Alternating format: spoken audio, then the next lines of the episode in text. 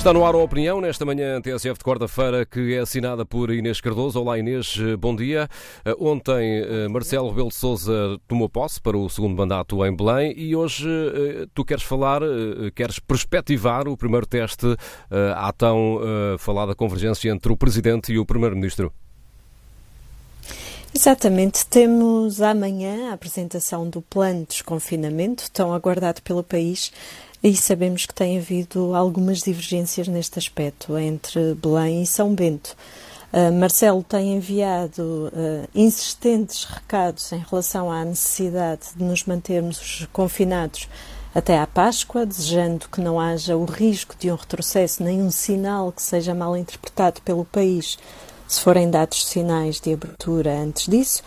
A verdade é que na última sessão do Infarmed, na segunda-feira, em que foram apresentadas algumas linhas uh, por parte dos especialistas em relação ao que devem ser os critérios de desconfinamento, o Presidente uh, ficou em silêncio. Portanto, desta vez, ao contrário do que é habitual, Marcelo não disse qualquer palavra em relação àquilo que foi sendo apresentado. Um, sabemos que por parte do Executivo têm sido dados, dados, sinais de que as escolas deverão ser as primeiras a reabrir. Essa prioridade, pelo menos, tem sido apontada como prioridade política, já repetida por vários ministros. Um, e uh, haverá agora a grande dúvida de perceber até onde irá o governo nessa abertura, se apenas no pré-escolar,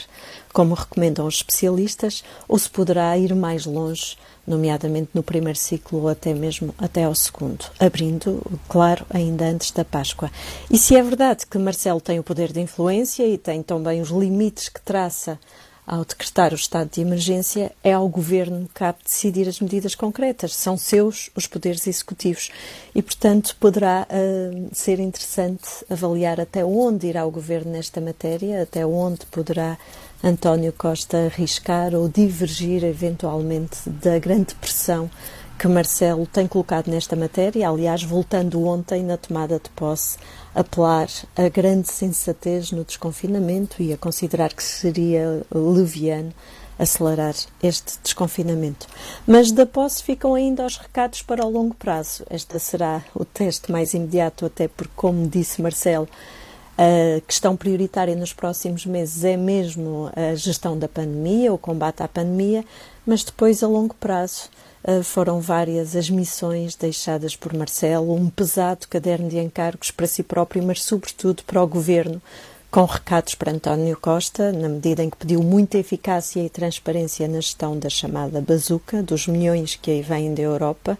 também se comprometeu com a convergência, mas sempre alertando que não quer uma estabilidade com um pântano, portanto, não quererá o risco de haver hum, deterioração das condições de estabilidade política, mas depois o desafio mais sério, aquele que será mais difícil, é recriar ou reconstruir o país e a vida das pessoas uh, de um modo diferente daquele que era uh, a nossa forma de ser uh, país antes da pandemia, ou seja, Marcelo alertou que não basta voltar ao que éramos em fevereiro do ano passado, é preciso que haja mais convergência social, económica e até territorial, com Marcelo a dar esse sinal, um, dividindo o seu dia entre Lisboa e Porto e falando várias vezes de que é presidente de todos os portugueses, todos os que vivem no país, mesmo não sendo portugueses,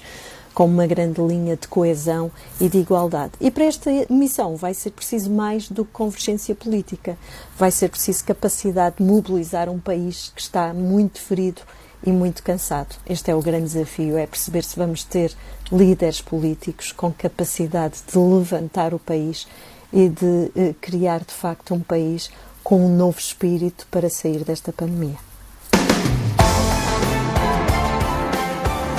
Inês Cardoso a, assinar a opinião nesta manhã de quarta-feira. Este espaço uh, será assinado amanhã por Raquel Vaz Pinto.